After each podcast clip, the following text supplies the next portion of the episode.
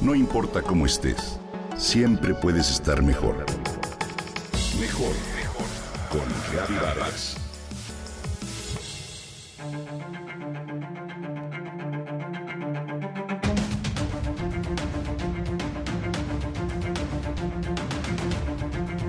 Cuando corres un maratón es común que después de cierta distancia recorrida te encuentres con la llamada la pared, es decir, el muro, el tío del mazo, es decir, una sensación de agotamiento físico y mental que se experimenta por lo general después del kilómetro 30 o a las dos horas de carrera.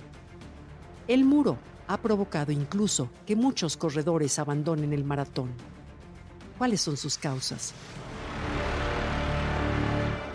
El muro aparece cuando en el organismo se acaban las reservas de glucógeno, es decir, aquellas responsables de proporcionarnos energía.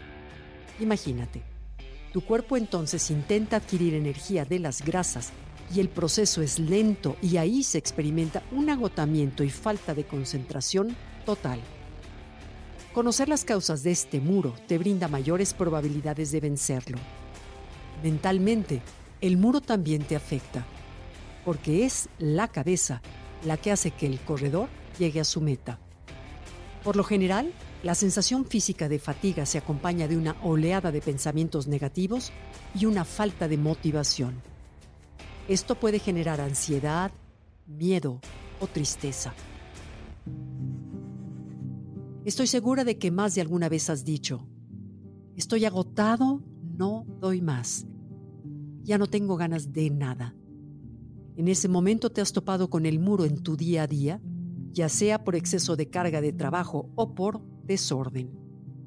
Así es, el muro o la pared también los experimentamos en la vida. Por eso hoy quiero hacer una analogía entre este fenómeno que se experimenta en un maratón y el que más de alguna vez hemos sentido en nuestra vida diaria. Tanto en la carrera como en el día a día, se necesita conocer nuestro propio ritmo saber hasta dónde podemos llegar y graduar nuestro propio esfuerzo sin ir más allá de nuestras posibilidades. Paso a paso continuamos sin acelerar de más cuando estamos emocionados o frenar si se acaba la motivación. Imagina que la vida es un camino y no uno recto ni sencillo. Encontramos, como en el maratón, subidas, bajadas y desvíos. Y tenemos que continuar. Experimentar un muro o un obstáculo nos agota, nos deja tristes, cansados, quizá en la espera de que éste desaparezca o se abra algún portal. Si estás frente al muro, ¿qué haces? Lo rodeas, lo golpeas, te desanimas. El éxito en nuestra vida se mide por lo que logramos, por los obstáculos que superamos.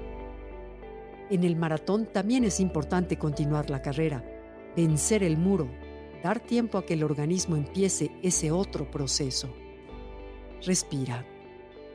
La respiración nos ayudará a aumentar el oxígeno en la sangre y tanto en la vida como en el maratón. Esto traerá una mayor cantidad de energía. Hay un poema de Rudyard Kipling que lo dice tal cual. Cuando vayan mal las cosas, como a veces suelen ir, cuando ofrezca tu camino solo cuestas que subir, descansar acaso debas, pero nunca desistir. Te invito a convertir el muro o cualquier otro obstáculo en un peldaño. Aparentemente las dificultades te apartan de tu objetivo. Lo cierto es que éstas pueden convertirse en oportunidades. Me explico. Cada persona se enfrenta y reacciona de diferente manera ante las situaciones. Podemos estallar, claudicar, rendirnos y hasta abandonar, ¿sí? Pero también podemos esforzarnos por sacar lo mejor de nosotros y superar la dificultad. Sin contratiempos no disfrutaríamos de una felicidad absoluta. Son precisamente los muros los que la hacen diferente, interesante.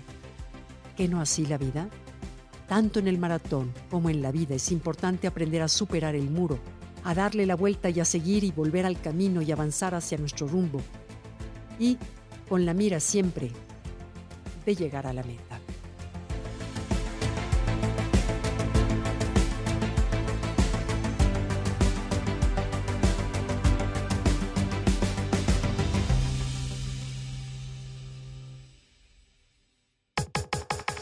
Comenta y comparte a través de Twitter. No importa cómo estés, siempre puedes estar mejor. Mejor, mejor, mejor. Con Gaby Vargas.